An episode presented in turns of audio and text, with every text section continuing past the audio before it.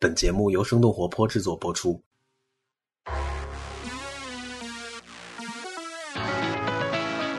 嗨，大家好，我是徐涛，欢迎收听《硅谷早知道》。今天的客座主播是刘红军，大家都很熟悉了，原财经杂志驻硅谷记者。那在听完这期节目，大家有什么想要讨论的，或者想要加入读者群的，都可以联系我们的小助手申小英，他的微信号是申 FM 一。S H E N G F M 一，阿拉伯数字的一。那就请大家享用今天的节目。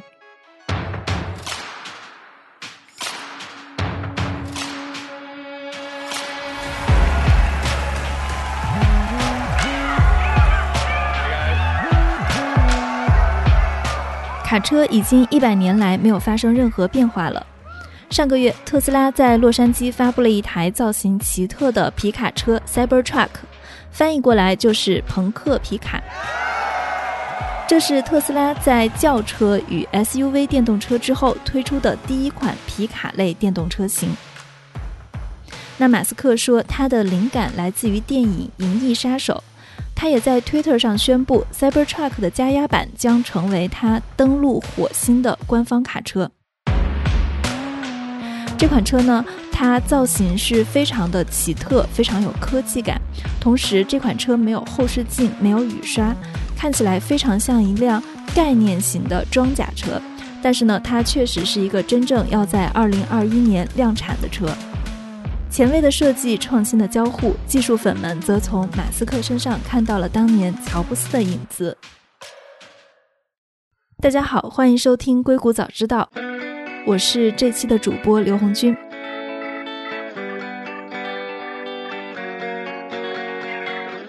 那这期呢，我们是来聊一聊特斯拉发布的新车 Cybertruck。我们邀请到了公众号“四十二车库”联合创始人赵哲伦，他是一名长期跟踪电动车的记者，也是一名特斯拉的车主。欢迎来到生动活泼传媒旗下《硅谷早知道》。这个世界因科技创新而巨变，那就请和我一起在最前线观察科技创新所带来的变化、影响和机遇。我是徐涛。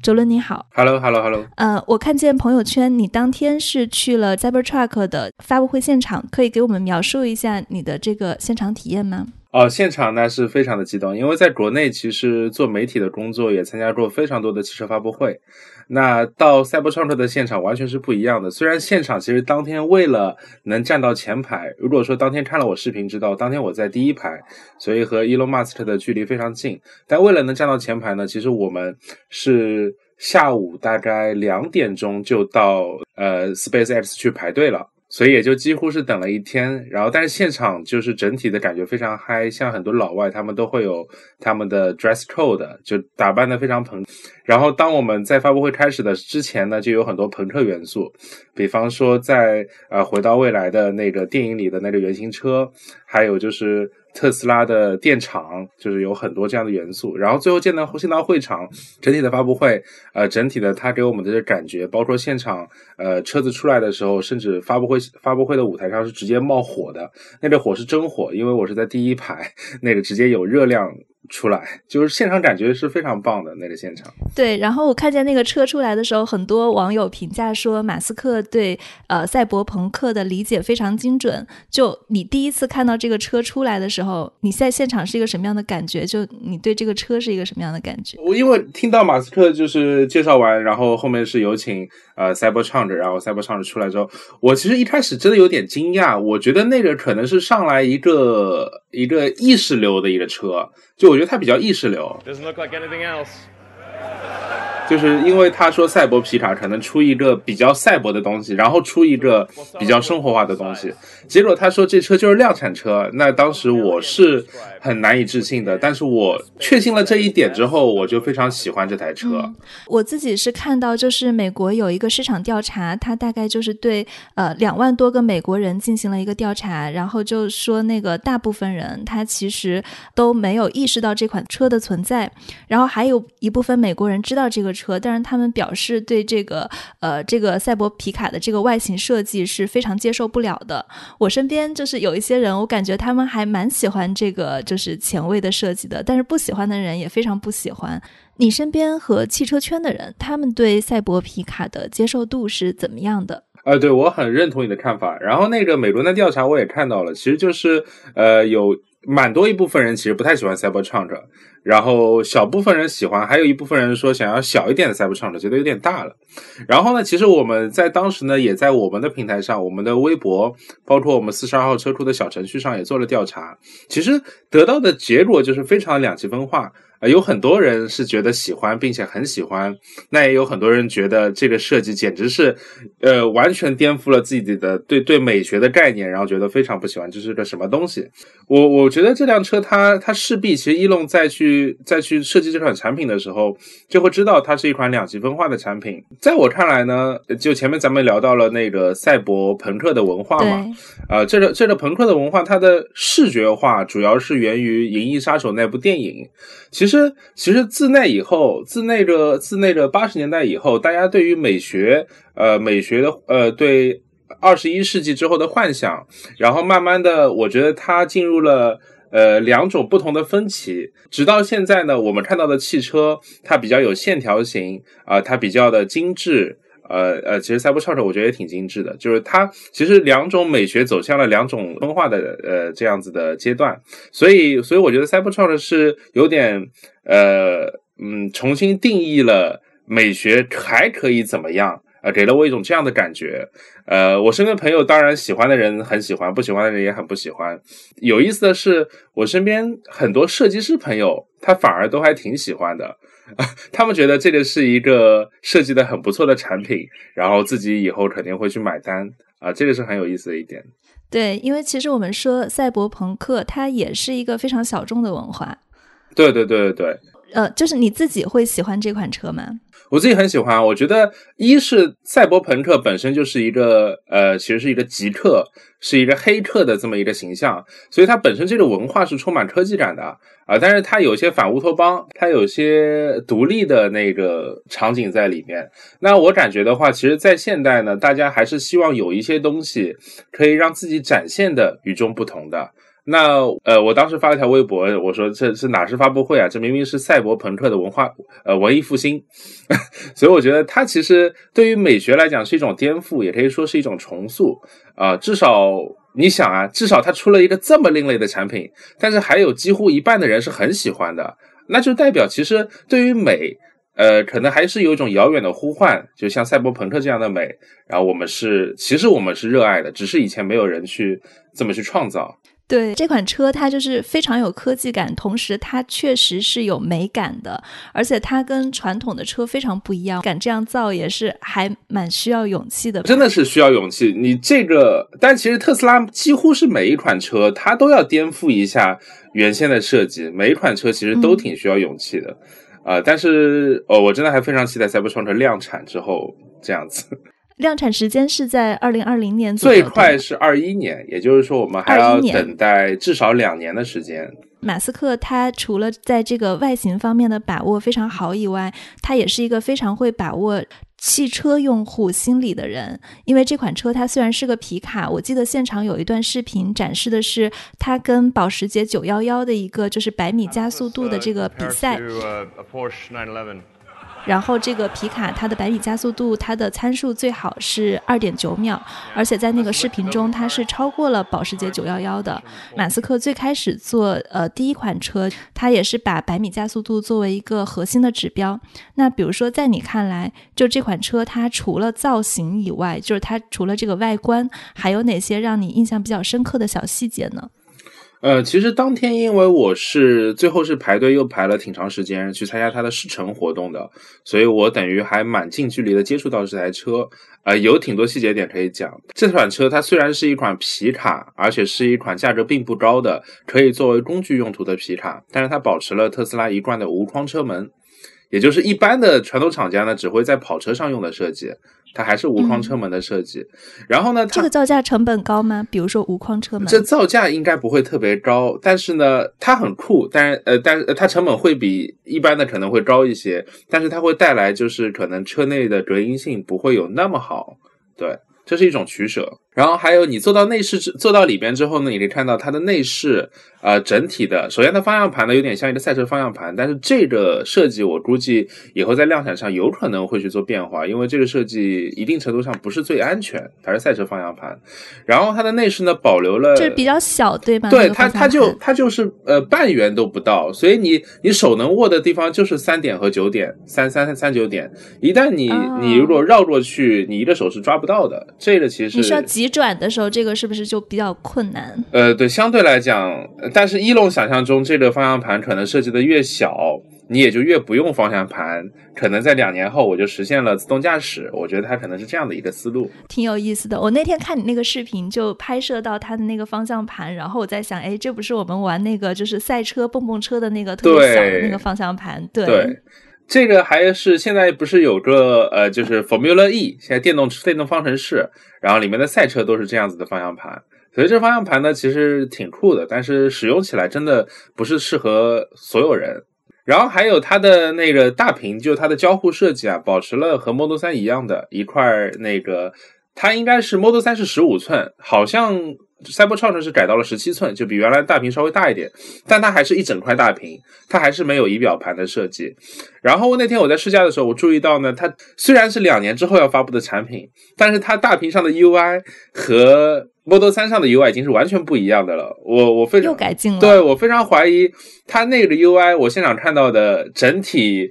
比现在这一版的好像好像更加的简单清晰。我觉得它很有可能是就是特斯拉下一代的，因为不是二零二零年要发布下一代的 Model S 嘛，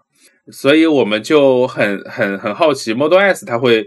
基于上一代做怎么样的改进。那很有可能 Model S 上也会采用大屏，呃，一个大屏的设计，然后也会采用新的 UI 啊。然后还有我我我当时直接问那个试驾员的，我说我没有看到档杆，那这个 PRND 的这个这个这个换挡应该在哪里？他直接告诉我 是在屏幕上。啊，所以这个设计，这个设计真的是，呃，还蛮出乎意料的，因为，因为，呃，因为大家其实，呃，之前特斯拉其实已经很超前了，把大部分的，呃，能做的设置啊、交互都放在屏幕上，但是把档位放在屏幕上，呃，我觉得到最后，呃，我觉得网络上可能会有些争议对于这个设计，但是，呃，因为它是特斯拉，我并不怀疑它不可实现，啊，它可能还会是一个方便的，而且并且是简洁的设计。呃，所以他把这个 RNDP 档它的放到屏幕上以后，那如果它的软件系统出现了故障或者死机了，或者甚至说有黑客远程在控制，那岂不是一件非常危险的事情吗？我觉得是的，就是因为现在呃，哪怕是至少目前的特斯拉，它也没法保证它整套系统完全不死机。你知道之前的 Model S 和 X 它是两块屏幕，仪表和和它的呃中控大屏是分开的两套系统，所以所以正常一般来讲是中控大屏会死机，呃，那那我的仪表是正常的，不影响我的驾驶或者怎么样的呃驾驶的体验。但是像现在在 Model 3上，一旦我的屏幕卡死死机了，那等于你知道我的仪表显示就是我的时速都是在那一块大屏上。所以整个就会看不到。那你想，如果 PRND 这个按键是在屏幕上，那也就是我换挡都没法换，对吧？我觉得它好像至少目前来看是有一定隐患的，我不知道他要怎么去解决。对，然后我看见他自己就是还开过这个车，就开过这个车去吃饭。啊，对对对对，他后来我觉得他是故意的，因为一楼这个人，你前面说他很懂就是汽车用户心理，我觉得他还很懂就是产品的呃特斯拉粉丝的心理，所以他他故意的在在洛杉矶把赛博创的开出来，你知道他开出来这个车一定会有人拍照，会有人看，然后一看里面是一非常拉风这个造型，对，然后对然后就很多人围观，然后当时拍了视频，然后也传到了国内这样子。视频里其实比较明显的是，那个车上应该当时是满载的，也就是前后前后其实各可以坐三个人，就前面前排可以坐三个人，后排可以坐三个人。然后我那天坐进去的感觉很明显的就是，因为它本身是电动车，它没有那个什么传动轴啊、变速箱这些，呃，会影响地面的面积的这样的呃东西，所以呢，前后坐三个人是一点都不挤。这是我第一次坐到一个车内后排坐三个人一点都不挤的这种感受。那它它这个车会比普通的皮卡更加宽一点吗？呃，它的宽度好像是两米多，比普通的皮卡应该是要稍微宽一点，或者说跟 F 幺五零应该差不多。因为 F 幺零本身它也就比较大，这样子。OK，然后我看见就是网上还有呃对这个车的描述是说这个车它既没有雨刷也没有后视镜，你当天有观察到这两个细节吗？我当天有看到，但是它没有雨刷，后视镜其实是这样子的，它它现在的后视镜方案呢，其实后视镜没有后视镜方案，其他传统厂家也出了很多，像奥迪、保时捷概念车，其实它都没有后视镜，到最后量产的时候呢，它都放上了后视镜。它没有后视镜的替代方案呢，就是在车内，呃，因为它有摄像头嘛，它在车内放两放一个屏幕。那在特斯拉 Cybertruck 那上的是那个后视镜上，就是呃中央的那个后视镜上，它直接可以显示后面的完整的视图。呃，它这个方式其实我觉得不太习惯，因为我们一般呢看左后方或者右后方还是往左边和往右边看，这是我们的习惯。但特斯拉要把你习惯改成往中间的那个后视镜看，这个我觉得是不太习惯的。但是像之前奥迪的那个设计挺好，就是它在左后呃左后就左边和右边的位置放两块小屏幕，那这个设计我觉得是可以接受，而且现在科技可以实现的，只是。回到车规上，你可能还是得加上后视镜。那你的这所有的呃这类影像都是无所谓的，因为你有后视镜也是 OK 的。是挺挺有意思的，因为其实现在呃美国它考驾照有一个呃交通法规是，当你要左转或者右转并道的时候，就你除了要看你的这个左右的这个侧视镜以外，你还需要就是回头看。呃，那我觉得如果就是以后真的是通过摄像头来没有盲点的看到这个车道以后，是不是交通规则都会去？去改变规则真的是非常难，到最后，你你你至少在我目前觉得近几年内吧，五六七八年内，你还是得妥协交通规则。后视镜呢，虽然它可能没有那个没有后视镜那么帅气，但你不可能为了上为了帅气去放弃安全，这个是不行的。嗯嗯，是。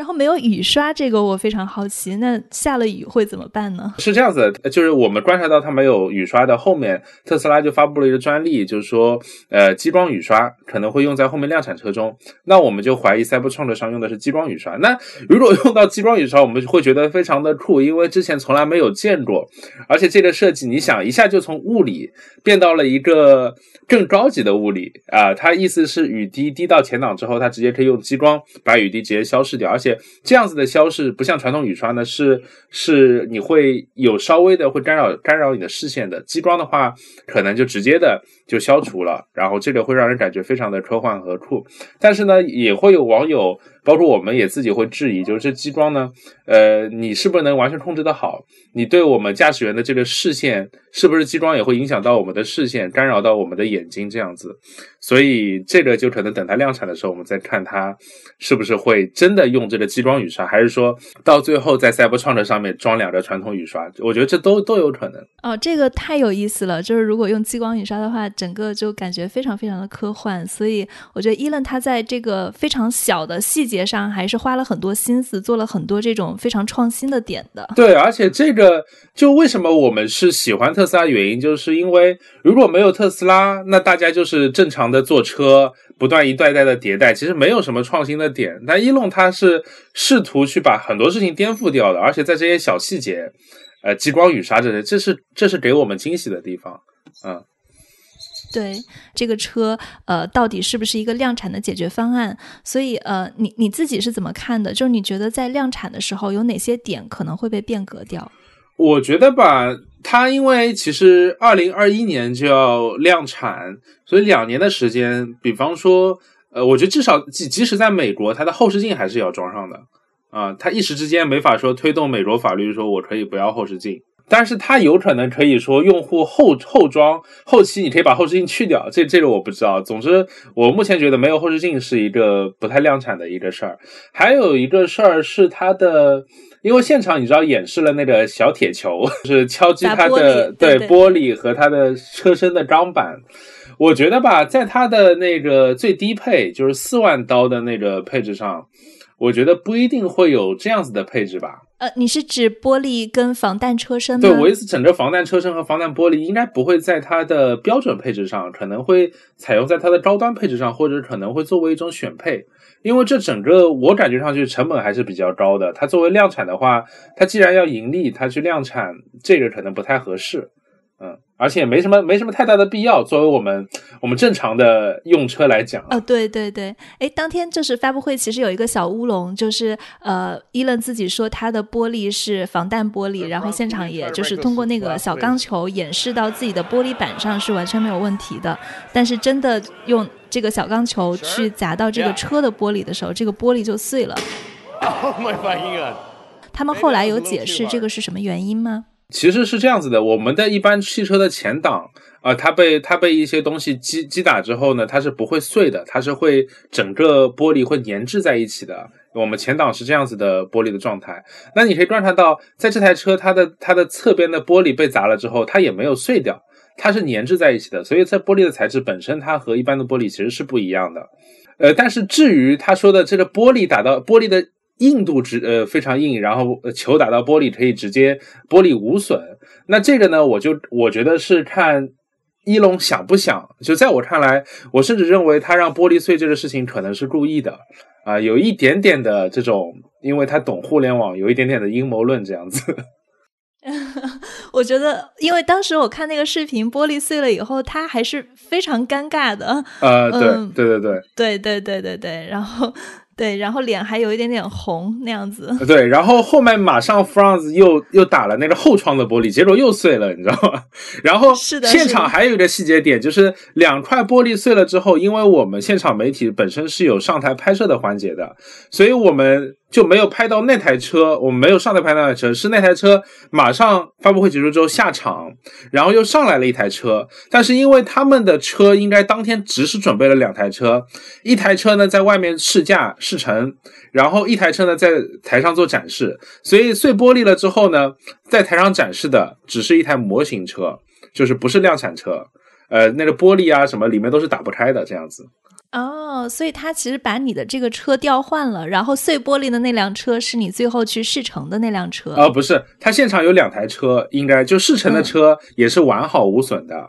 但是碎玻璃的车呢，就运下去了，在台上呢就放了一台、哦、呃类似于模型车，油泥模型，类似于这样子。OK，然后那辆车它是就是不可以开的，它它只是一个就是呃外形的 demo。对，是一个外形的 demo，你车窗看进去都是完全黑的，然后整个质感和量产车还是有一点点区别的。呃，前几天网上那个视频，就是马斯克开着 Cybertruck 出去吃饭的时候，他是那个视频就拍摄到了，他是直接撞到了路面的指示牌，他就没有看，也没有停车，也没有刹车，就直接撞过去了。然后我仔细去翻看了几遍他那个撞的瞬间，他好像是完全没有看到。我不知道这个跟这个车的设计，比如说没有这个呃测测试镜、后视镜是不是有关的？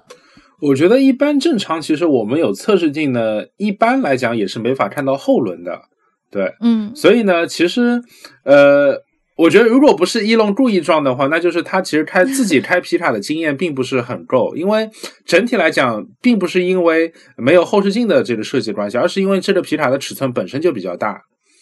所以呢，这个而且它的轴距也是比较长，所以和它的驾驶习惯应该有关系。并且呢，呃，其实因为调查问卷发现，很多人不是想要赛博创的稍微小一点尺寸嘛，因为赛博创的这些尺寸确实开起来不方便，哪怕在美国都不是一个方便的尺寸。所以伊隆后来其实他在推特上说，可以整体的，他有可能在真正量产中可能会做进一步的优化，大小整体的会再降降呃减减小一点。然后这个这个这么做主要是为了方方方便大家的停车问题。所以它在后期呢，这款车真正量产版推出来的时候，可能会比现在的这一版还会要稍微小一点。我觉得驾驶起来难度也会稍微低一点，这样、嗯。那太好了，因为我自己也订了这辆车，然后我我也会觉得，我也会觉得这辆车对我来说 size 稍微有一点点大。对，你知道我在我也订了这台车，但是我一直在我这我这段时间一直在想，呃，就我我走在路上，我开车在路上，我就在想，如果我开的是 Cybertruck，我这边不能开，那里不能进，这里不好停，所以我就还蛮蛮苦恼的。但是我真的很喜欢，所以我就也是定了，反正等到两年之后再看吧。嗯，然后我发现那天马斯克在发这个呃。电动皮卡车的时候，就朋友圈里面有好多人说，就是有一种当年在看乔布斯发布呃苹果手机那种感觉，因为他们都发布了一款就是非常有设计风格，并且足以改变整个行业的产品。你自己会有这样的一种感觉吗？你你自己应该也是特斯拉粉。对，其实我很早就有这种感觉，但是不是基于 Cybertruck。我觉得其实特斯拉一路上走来。呃，从 Model 从 Roaster 到 Model S 到 Model X，其实每一款产品它都是有自己的特别点和创新点的。那直到到 Model 三的时候，其实让我感觉它有点像 iPhone 一。你看，它像 iPhone 一，但它并没有到 iPhone 四。所以 Model 3这款产品带给我们这些呃比较追求科技的人看来，哎呀，它好像颠覆了，它要即将要颠覆了，它要颠覆整个行业。但是它并没有到 iPhone 四，所有的人都认为智能手机已经崛起了，像现在也没有人都认为智能汽车、电动车起来了。所以其实到目前为止，我们也没有迎来 iPhone 四。那 Cybertruck 呢，更加不会是一款我们的 iPhone 四，因为它。至少从设计上，它已经是特立独行，而且从这个品类上呢，也不是所有人的选择。所以它 Cybertruck 呢，我觉得它注定不是会是一个高占有率的产品，它可能有点会像是 iPad，它可能会在它 iPad 或者 iPod，对，它有可能会在它那个品类中，呃，它变得非常的。呃，有占有率，呃，这有占有率，然后它它在那个品类中，它有绝对的话语权，是一款好产品，但是它绝对不是整个汽车生态中一个像 iPhone 般的产品。嗯，我记得刚刚就是我们聊天的时候，你也提到了，你觉得特斯拉的每一款产品都会有一些小的创新，你可以稍微总结一下，就是你认为的每一款产品的创新之处在哪里吗？呃，我从 Model S 开始说起吧，我觉得从 Model 从 Model S 上其实。特斯拉就奠定了它是一款呃高性能，而且并且长续航。它就在 Model S 上，它就把这两者做了兼顾。当时其实打破了大家对于电动车的这样一个观念，并且它在设计上，你可以看到 Model S 是第一款，你看到外观上，它虽然是电动车，它是电动车，并且它是把前脸整个封死，没有进气格栅的。啊，它外观上，然后整体的造型很好看。你到内饰上就是非常创新。你想在在二零一四年的时候开着这么一台车，它整个车就是一块大屏，中控就是一块大屏，你用大屏可以操控任何事情。呃，这样子的设计，并且呃，它还有 Autopilot，在当时真的是一个非常非常棒的功能，是独独一无二的。然后再来到 Model X，Model X 的大前挡，Model S 的前挡风玻璃是是直接到达头顶的那个玻璃。那块玻璃在汽车圈也是独树一帜的设计，包括它的音译门，所以它基于 Model S 的创新上呢，它又有了这两点的创新。所以当时我在国内做那个 Model X 的视频的时候，我把这个视频的标题我取名为“一台本不应该存在的车”。如果你把这台车放在汽车的整个行业里，它的这个音译门的设计，它的那个大的前挡的设计，其实都是不应该存在的，因为它这两个设计非常的酷，但是它造成的麻烦也会比较多。音译门用了久之后，其实大部分车主都会觉得到最后会有一些异响，然后可能开起来也没有那么方便。然后那个大前挡呢会有点晒，而且如果说你的前挡碎了，整块换起来呢又会比较贵。对，就是我身边的 Model X 车主啊，他就是他就是跟身边的朋友，包括也跟我会谈起说，就是当他这个门在慢慢打开，这种仪式感啊，你可能会。呃，暗暗的享受别人的这个眼光，别人向你看来的这个目光，这个体验是所有车，包括劳斯莱斯也是给不了你的这种感觉。对，还是有一种就是呃竖着开门的小傲娇感的。而且我并不是要炫富的那种傲娇感，我就是科技，我是极致的科技的那种，好像我走在你们十年十年之后的这样子一个一个傲娇感。在到 Model 三，你看到它连仪表盘又直接取消掉了，它直接就中间一块大屏。呃，然后它整个空调出风口其实也做了革新，所以它整个呃整体的仪表仪表这一块区域其实非常的低，呃，也导致其实 Model 3没有仪表盘，并且它的前边的这个视野就特别的好，啊，然后 Model 3这款车它又把成本做的比较低，所以它在呃价格其实差不多是宝马三系的基础上，它的盈利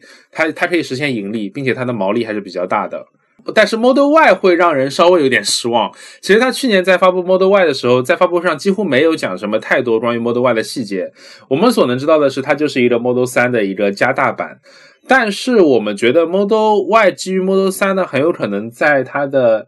电池电机上会有一定的革新。但是它发布会现场为了保全去年这一年，包括今年的呃这个。呃，Model 3的销量，所以它不会去去说太多之后的 Model Y 的这个这个事情。我觉得 Model Y 在电池电机上可能会有一些进化，但是你从它的产品上。它就是一款加大版的 Model 3。如果你喜欢 SUV，你就 Model Y；如果说你喜欢轿车，就 Model 3。这就是一个你走向市场的必经之路嘛。然后再到今年，我们就迎来了 Cybertruck，那这个你又被颠覆掉了。你有什么办法？你你每一次特斯拉发布会，你就要洗一下眼睛，就就感觉你的认知要重新的去去变化一下。对，这是我对特斯拉发布会的看法。你自己在中国会用特斯拉的自动驾驶功能吗？有啊，其实特斯拉的 Autopilot 已经。解决了我日常生活百分之八十的问题吧，因为我我正常上下班其实不太近，大概上下班要每天就来回加起来要五十到六十公里，在上海其实挺远的距离了，但是上海因为高架其实还比较方便，所以我每天上下班在高架上呢，而我基本上又打开 Autopilot，非常的省力。呃，然后呃，像美国现在有那个 Navigation Autopilot 的功能，在国内也有，但是因为国内你知道，国内其实如果我正常上下班，我正常出行，我是不会上到真正的高速公路的，我只是在城市内的环路，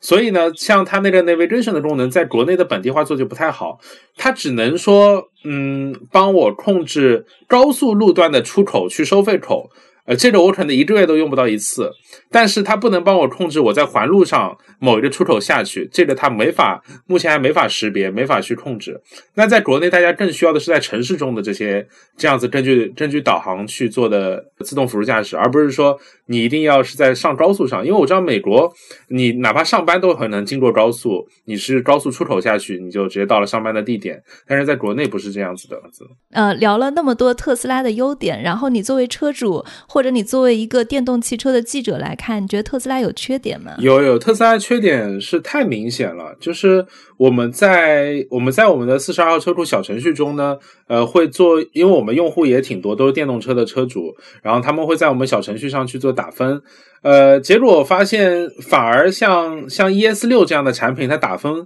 反而会比 Model 三要高。那这个呢？其实，呃，因为因为这一点是是为什么？因为 ES 六它是一款功能很齐全的车，它也有 Neo Pilot，它的智能化呃服务都特别好用，它的音乐导航都很好用，而而而且而且 ES 六的做工，它的配置也非常高。那你像 Model 三呢？它虽然 Autopilot 它智能化这一点非常的强，但它本地化的语音控制、导航还有它的音乐上都做的还蛮差的，在国内几乎我们。呃，就是不会用特斯拉的这么大块屏幕上的导航，还还要用手机导航，因为它导航做的确实比较烂。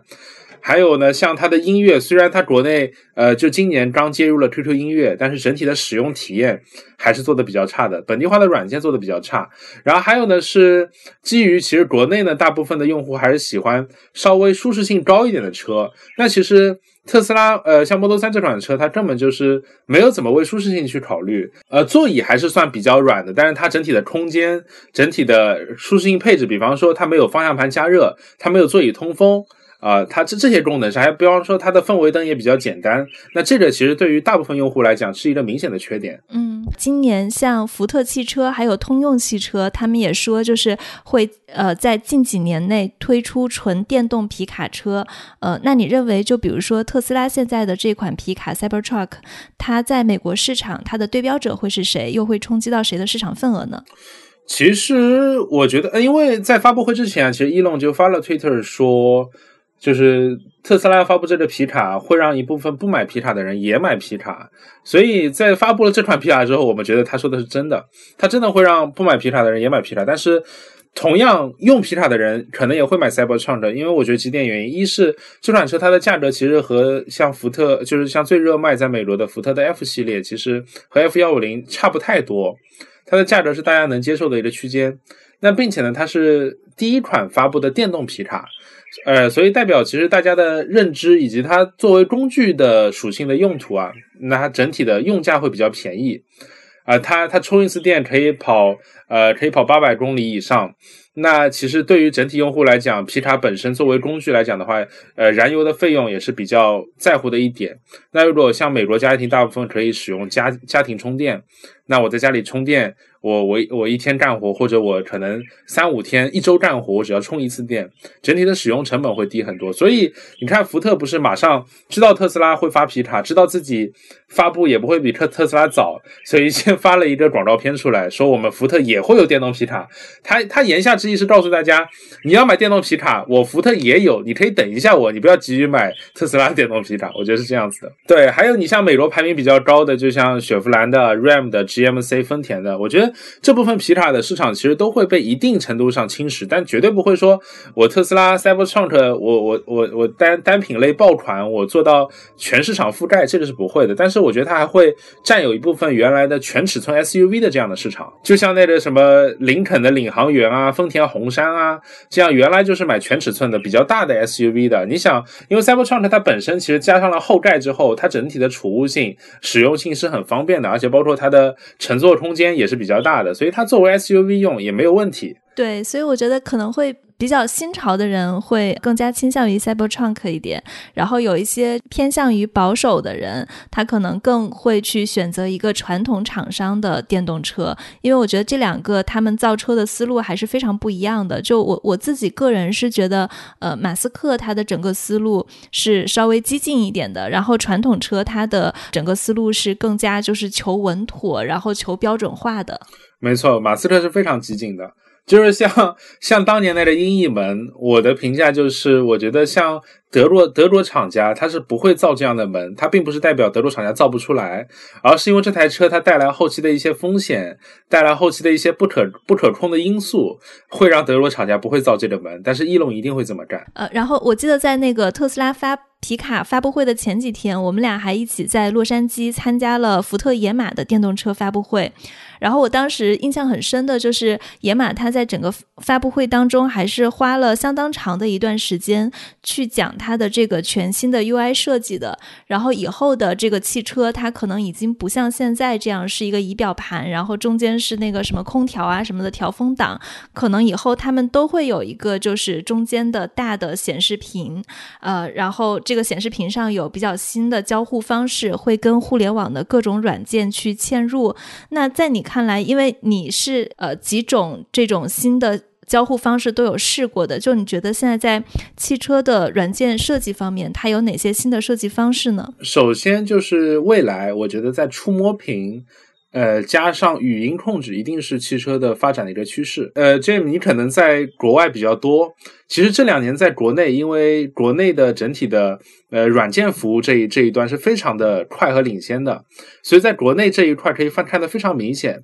基本上大家都去把传统的交互设计、按键非常多的这些这些操控，去换成了。触屏的设计，其实触屏的设计呢有几点好处。第一点是它是一个可升级的，它随着用户习惯的不断的去积累数据的统计，可以根据用户习惯去出一套新的 UI，可以是更贴近用户使用的。这样子也就是用户越用越觉得方便。你整体触屏，因为你所有屏幕上的地方你可以一键触达，所以整体的。呃，你可操控的层阶是比以前少了，就是你可能原来要四五阶菜单才能完成的一个设置，我现在通过两阶菜单就可以完成了。所以对于，而且对于我们现在手机的使用习惯来讲，几乎是无缝切换。我从触屏手机到触屏的汽车的大屏，我可以到非常习惯。就像像 Tesla，我刚我刚取回来的时候，我基本上熟悉了一到两天，我就熟悉上面的每一个设置和操作。但是你想，像宝马，呃，就传统的这一系列的车型，基本上我用了车用了一段时间，甚至用了一两年，里面很多深层的设置我是从来不会触碰的，因为它太复杂了，我根本弄不懂它。啊，这个也跟我的使用习惯。呃，跟现在大部分的使用习惯是有关系的。是这样的，你你觉得现在汽车声控流行吗？就是用声音去做命令指标。呃，非常的好。其实特斯拉在这一块呢，反而我觉得也是因为美国和中国区别的关系，中国在这一块声控上面，呃，可能一一定程度上领先一些美国。所以特斯拉的麦克风车内就是一个麦克风，然后它做最简单的语音控制。其实国内已经有一些汽车厂家，它在车内有两个或者四个麦克风，它做指向性的识别，它有很。很丰富的语音控制，你像呃国内的理想 ONE 啊，它的它的语音控制是呃前后两排有四个麦克风，四个座椅，分别可以识别到这个人呃是谁在说话啊，他说了什么，他需要什么样的指令。那在这一点上呢，我觉得因为语音控制其实是有很大的想象空间的，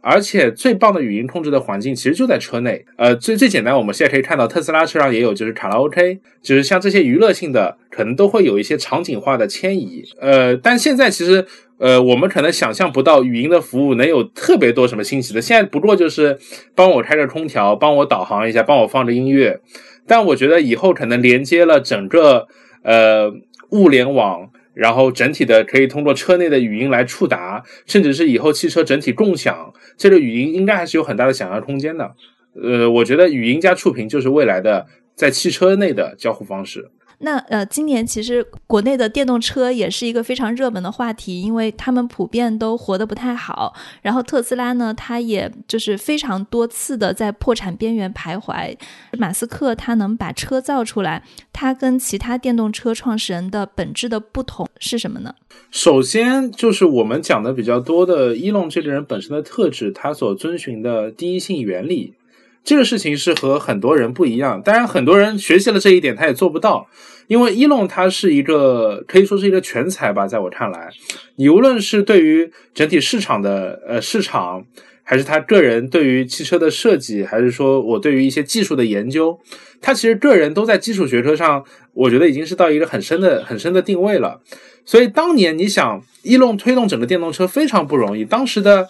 整个电池成本非常高，我光要把电池去去采购去做出来，呃，那整个电池组成本就好几万美金。那我这个做的车怎么可能再卖得出去呢？因为整体电池成本比较高，电池成本高，其实一定程度上阻碍了你一辆电动汽车的真正的量产。但是他用第一性原理去想到，它整体的原料成本、它的镍钴铝的成本、镍钴锰的成本其实并没有那么高。然后他从源头做起，去降去去做规模化，去去去降低成本，最后把把这样一款 Model S 其实出现在我面前。其实一龙的本质是在于，它有非非常丰富的跨学科的知识的组成结构，所以他在去思考产品的时候。呃，并且我在使用 Model 特斯拉这款车的时候，我也会发觉，它很多用户的交互设计是有一些心理学的因素在里面的。很多车内和我的交互，它的一些声音，它一些提示音，它的一些车内的这些视觉上的一些识别，我本身觉得这没什么用。如果我是一个旁观者，我觉得这个有什么了不起的？没什么用。但是你真的坐到车内使用，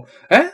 这个声音就是我听到这个声音，就好像是一种遥远的呼唤，就就就告诉我这个声音是告诉我什么意思。我觉得它是多维的一个跨学科的最后组成出来的一个产品，带动的整个汽车行业。那其实国内电动车呢，大部分它是属于一个跟随加微创新，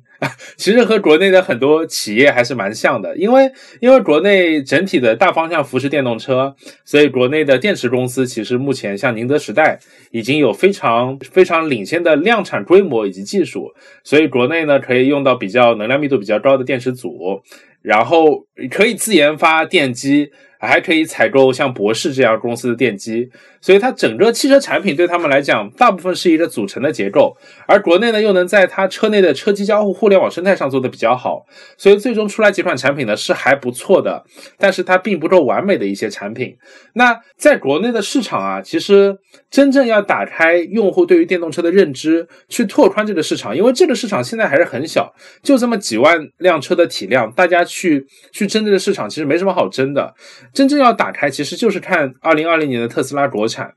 真正 Model 三的国产，让大部分的中国人认识到，其实电动车，哎，是可以跑长途的，加速是挺方，加速是挺快的，充电是挺方便的。慢慢的，用户也就会去花时间去看到国内的，呃，可能是十几二十万的这些电动车，也可能是三十万以上的，像蔚来这样电动车，发觉，哎，他们确实有一些各自的比较有。有不错的点，续航也挺长的，加速也还不错，呃，车内交互又很方便，舒适性配置又很丰富，好像某些方面比特斯拉还要好，但有些方面它不如特斯拉，它到时候会做一个取舍，但是整体的市场呢，会由特斯拉来打开。回到我们这个问题，我觉得伊隆它是有一个第一性原理，它有跨学科的思考，并且它是把眼光放置全球，甚至是你说它要去到火星，它是放置全宇宙，它是和其他的创始人他的愿景是不一样的。所以伊隆一定是那个先行者，但是后来一定会有居上的人，会有苹果，也会有华为，也会有小米。我觉得整个市场是开放的，就是这样子。呃的蓝图就是感觉特别美好，嗯，太有意思了，所以我们还是很期待，就是以后电动车会发展成一个什么样子的。然后非常感谢哲伦，谢谢。那今天的节目就到这里。硅谷早知道是生动活泼旗下的一档节目。这期节目除了我们主播和嘉宾的贡献之外，也有我们团队小伙伴的付出。我想让他们也来和大家打个招呼。我是丁酱，生动活泼的联合创始人。从小怀揣媒体人的梦想，却乱入了创投圈。我是小爱，生动活泼的用户运营，一个想努力探索听众心声的姑娘。大家在找声小音或者是出海小助手的时候，其实找到的就是我。我是 Amanda，生动活泼的内容编辑，同时也是一位单口喜剧的爱好者。我是迪卡普里辛，生动活泼的声音后期，一个颜值不够，才华来凑的小透明。最后，再次感谢你收听生动活泼播客节目。想要加入听众群或者有任何反馈，都可以加微信联系我们的小助手申小英，微信号是声 FM 一阿拉伯数字的一 S H E N G F M 一。那咱们下期节目再见。